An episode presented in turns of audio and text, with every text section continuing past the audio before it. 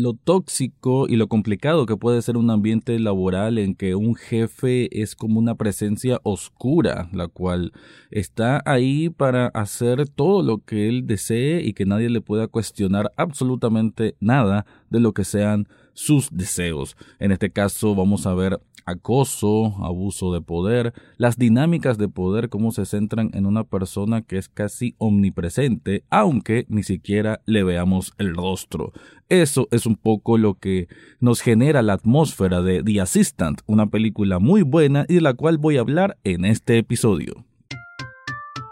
Análisis cinéfilo y seriéfilo de la actualidad. Esto y más en el podcast Echados Viendo Tele. Esta es una producción desde Nicaragua de Rafael Lechado.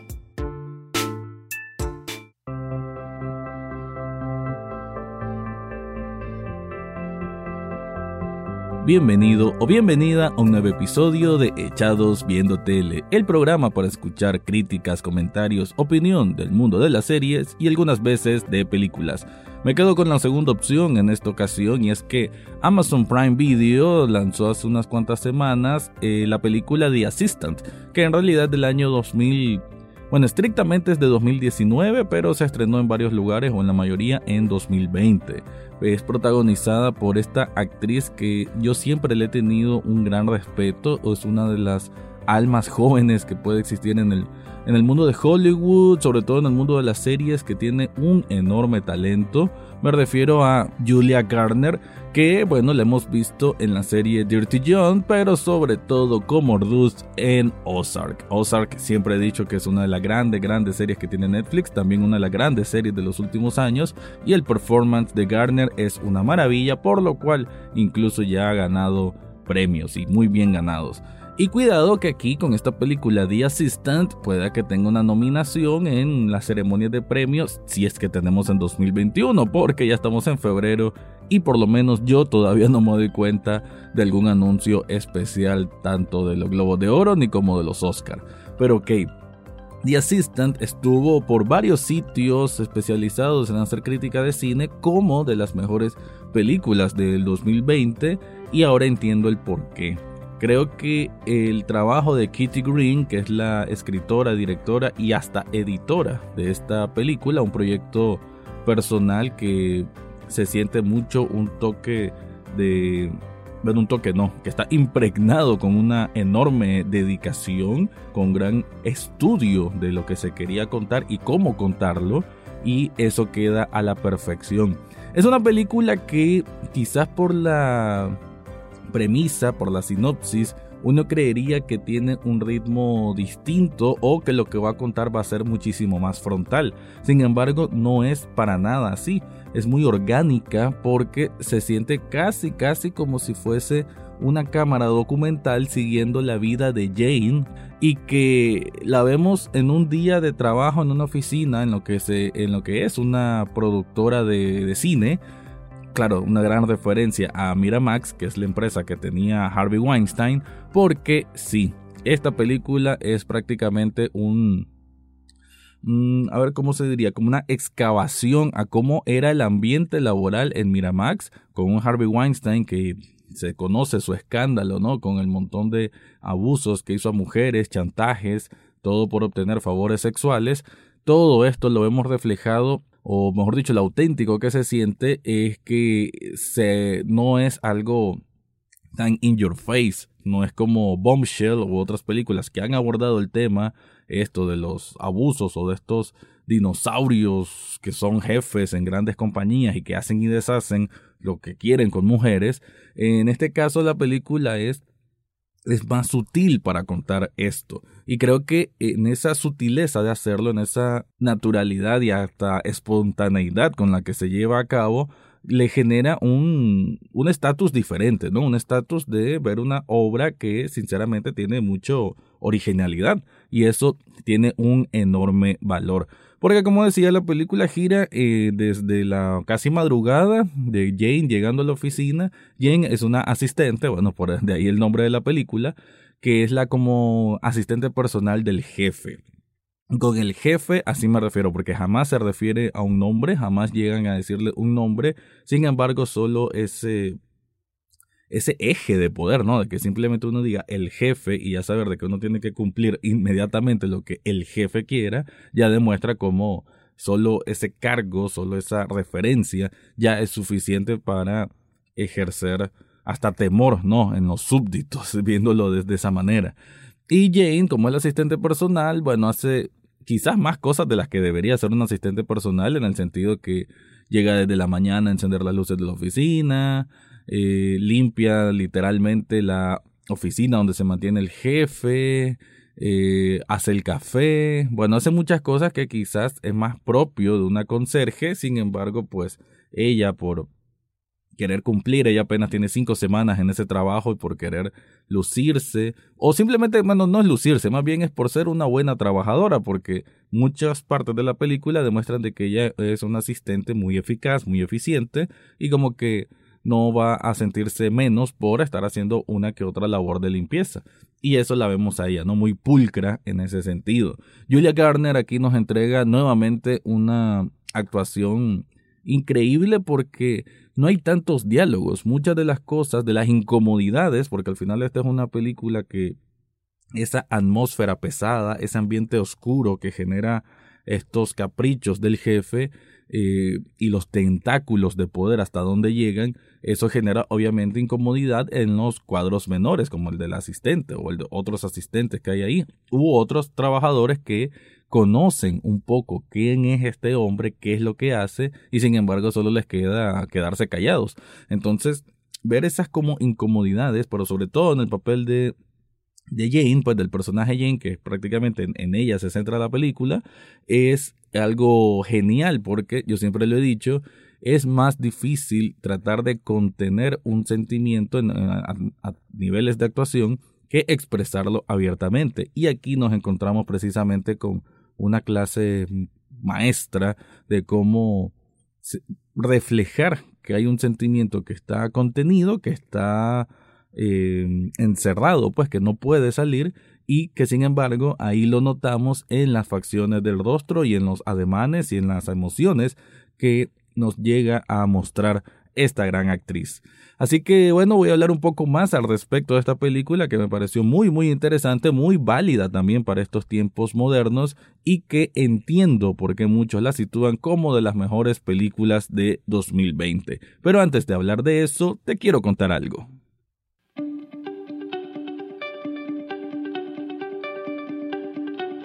Estamos en el mes de febrero del amor, de la amistad y qué mejor que hacer, o mejor dicho, qué mejor que demostrar un día tan especial o un mes tan especial como este que con un regalo. Y un regalo personalizado lo puedes hacer en Subli Shop Nicaragua. Ahí te hacen camisetas, te hacen tazas, te hacen termos, te hacen cojines y un montón de artículos más que vos podés escoger un diseño único, un diseño que no vas a encontrar en ninguna otra tienda o bien vos podés proponer uno y ellos te lo personalizan. Creo que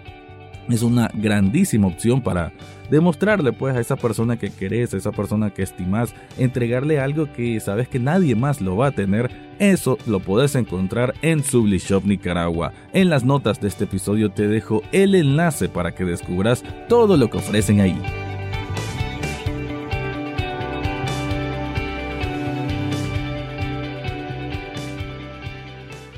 Todavía bajo las luces de las calles en Manhattan, Nueva York, vemos cómo comienza esta película, que es que Jane se levanta muy temprano para llegar a, a esta oficina a cumplir con sus deberes, ¿no? O lo que ella siente que son parte de sus deberes. No me dejó muy en claro si, pues, ella también tenía que hacer todas estas cosas de limpieza, pero sí le entiendo que ella por por querer cumplir, por querer demostrarse a sí misma que es capaz y que está aprovechando la oportunidad de trabajar en una grandísima productora de cine, porque ella dice que quiere ser productora, entonces le entiendo cómo tiene esa, esa plus entrega, ¿no? Como de, demostrar, bueno, aquí estoy, yo quiero este trabajo, quiero seguir escalando, quiero probarme a mí misma y eso es un poco el, eh, el motivo, ¿no? Del, del por qué hace estas tareas de, limpieza. Lo que tiene de genialidad esta película es, creo, el, la edición y el ritmo. Creo que en ese y la, y la propia dirección como tal. Casi todo lo vemos en, o sea, nos refleja desde la dirección un ambiente cerrado, un ambiente como casi de una especie de prisión, ¿no? Porque ella al final es una casi prisionera del trabajo en el sentido que es la primera en llegar y la última en irse. Eso lo notamos en el transcurso de la película, porque obviamente, ah, como les decía, todo transcurre en un mismo día y prácticamente la vemos casi siempre solamente dentro de estas cuatro paredes y ventanales. Claro, en un momento ella tiene que salir y un par de cosas así, pero casi el 90% de la película se encierra dentro de, de cómo es un ambiente en una oficina norteamericana, ¿no? Que es muy parecido a la oficina en cualquier parte del mundo. Eh, la vemos que ella está resolviendo cosas por teléfono, agendando citas, que resolviendo con proveedores, ese tipo de tareas, pero también le toca de pronto hacer compras de medicinas que necesita su jefe. En un par de ocasiones la vemos que entra a la oficina a arreglar porque el jefe como que se mantiene ahí, a veces tiene reuniones y después sale, entonces cuando sale el jefe, ella es la que entra a, hacer el tareas de aseo. Ella trabaja junto con dos muchachos más que también son asistentes, pero parece como asistentes técnicos o algo así, pero bueno, todos son asistentes del jefe y Em, ella va descubriendo cosas a medida que, eh, bueno, va pasando el día, digamos, en un momento ella descubre que en el sofá que tiene la oficina del jefe ve un arete y ese arete al rato llega una muchacha simpática a recogerlo, la cual no tiene ni ni cómo hacer decir una excusa al respecto, solamente acepta pues, que le devuelven el arete y listo. Después vemos, digamos, situaciones en que aparece una muchacha muy, muy bonita, muy bien parecida, pero muy joven también, que solo de la nada le avisan a Jane, pues desde la recepción, Jane, mira, viene una muchacha, dice que va a ser una nueva asistente. Y Jane se queda como sorprendida, ¿quién es? ¿De dónde salió? Y es una muchacha de origen humilde, pues por lo menos mencionan una ciudad en Estados Unidos, creo que se pronuncia Boise, que es como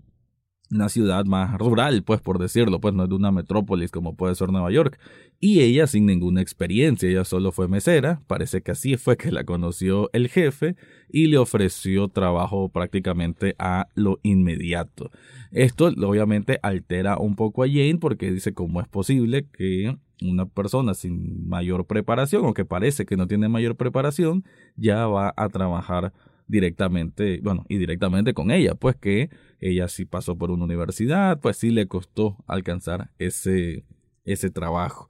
Ahí es cuando ella se va dando cuenta de que,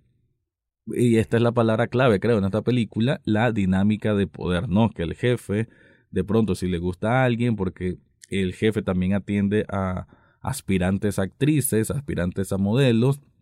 y las atiende dentro de su oficina. ¿Cómo se interpreta todo esto? O mejor dicho, ¿cómo se plantea todo esto dentro de la película? Simplemente, y creo que esta película vale, valdría mucho la pena escucharla con audífonos, porque creo que el trabajo de edición de audio es, es muy grande, es muy bien hecho, porque casi toda la perspectiva de la película la tenemos centrada en, en, Jane, la cámara viendo a Jane y cómo ella se comporta dentro de su entorno. Y dentro de su entorno solo la vemos bastante ella comedida, bastante callada, silenciosa y en estas capas de audio que quedan muy bien trabajadas, escuchamos conversaciones, algunas que sí se entiende qué es lo que dice y otras que simplemente pues por el murmullo de la oficina no se terminan de entender pero esta atmósfera que se crea con, esta, eh, con estos elementos de audio generan muy bien como esa, esa presión o ese aura oscura que hay al respecto de esta cultura de trabajo tóxica y, bueno, directamente diciéndolo, machista, ¿no? Y abusadora, una cultura de trabajo abusadora que, que premia los comportamientos de un jefe abusador y que, y que creo que queda reflejado muy bien incluso, pues, desde esa, desde esa parte del, del audio, digamos. Eh, hay varios momentos en que el jefe está en su oficina, pues encerrado con alguna muchacha y solo escuchamos murmullos. Y así como nosotros como espectadores, así como Jane, estamos como tratando de distinguir una que otra palabra, pero se hace complicado, ¿no? A veces se escuchan risas, a veces se escucha que están hablando algo, tal vez a un tono más bajo, pero nunca se termina de entender. Y uno de los momentos clímax que tiene la película, bueno, la estoy contando, pues la verdad que creo que es mejor que cada quien la mire, pero este tampoco es demasiado spoiler porque no es lo mismo contarlo a, a ver cómo es el cómo es el desarrollo de la película o cómo está planteada, porque siento que es el planteamiento lo que es el, el fuerte de la película, que incluso hay que decirlo, tal vez no es para todo público, pueden sentir que es una película que no pasa nada, porque, eh, como lo dije, se siente como una especie de documental, en el sentido que se siente muy real las cosas que pasan y tan real se sienten las cosas que pasan que uno pudiera decir que no, no, no pasa nada o no se siente que pase algo, porque todo está centrado en el subtexto, ¿no? En lo que está detrás de cámaras, o sea, como lo mencioné, lo que pasa detrás de su oficina, lo que pasó para que el jefe llevara a esa muchacha como asistente, lo que pasó para que todos en el trabajo sepan de que el jefe es así. Entonces todo se, se genera en el subtexto. Todo es lo que ya ocurrió o está pasando detrás de bambalinas. Entonces creo que la interpretación o, la visión con la que uno tiene que ir a esta película es conociendo un poco al respecto. Decía que una de las partes de clímax es cuando ella, Jane, decide, bueno, eh, que no algo no está bien con esas cosas, esos comportamientos que está viendo de su jefe y lo quiere decir en recursos humanos. Y esa interacción de recursos humanos es, nuevamente digo la palabra, la frase,